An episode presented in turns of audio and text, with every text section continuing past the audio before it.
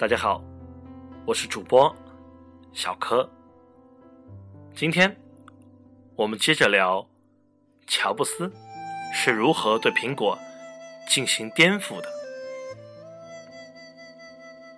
接着上回聊，后来乔布斯和苹果成了不少人崇拜的对象，大家开始学习乔布斯做手机、做应用商店。做各种平板电脑。齐白石说过一句话：“学我者生，似我者死。”意思是抄袭商业模式，表面上看起来最省劲，但简单抄袭肯定死。真正学到精髓的，才可能生存。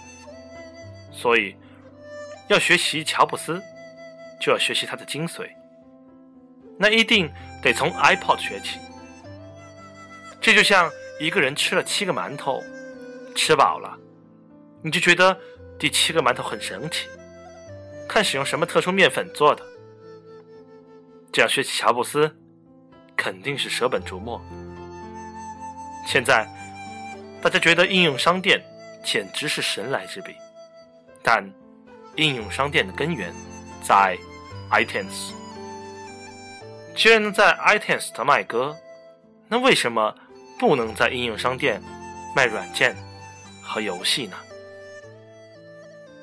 乔布斯的战略不是大跨步的战略，而是一步一步走的，每一步都是在不断捕捉当前的用户需求和市场状态。像每一个创业者一样，乔布斯进入这个领域刚开始。一定没战略。一些咨询公司开始做战略规划，往往是针对一个成熟的行业，是对一个已有的成熟套路的总结和改良。但是，当你进入一个未知的领域，刚开始一定是摸着石头过河的，什么都是未知的。你得凭借自己的经验和直觉去把握每一步。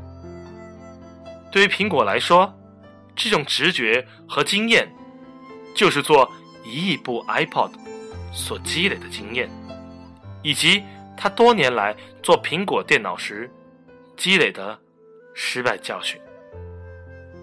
因此，直到苹果做 iPhone，咨询公司的那套战略规划模式才会有效。在此之前，都是在摸索，没什么战略。商业历史上的颠覆式革命，都是从一个小点开始，大概要持续五到十年，不会立即发生，所以就容易被忽视，甚至连颠覆者本人也未必能意识到自己是否做的是。颠覆式创新。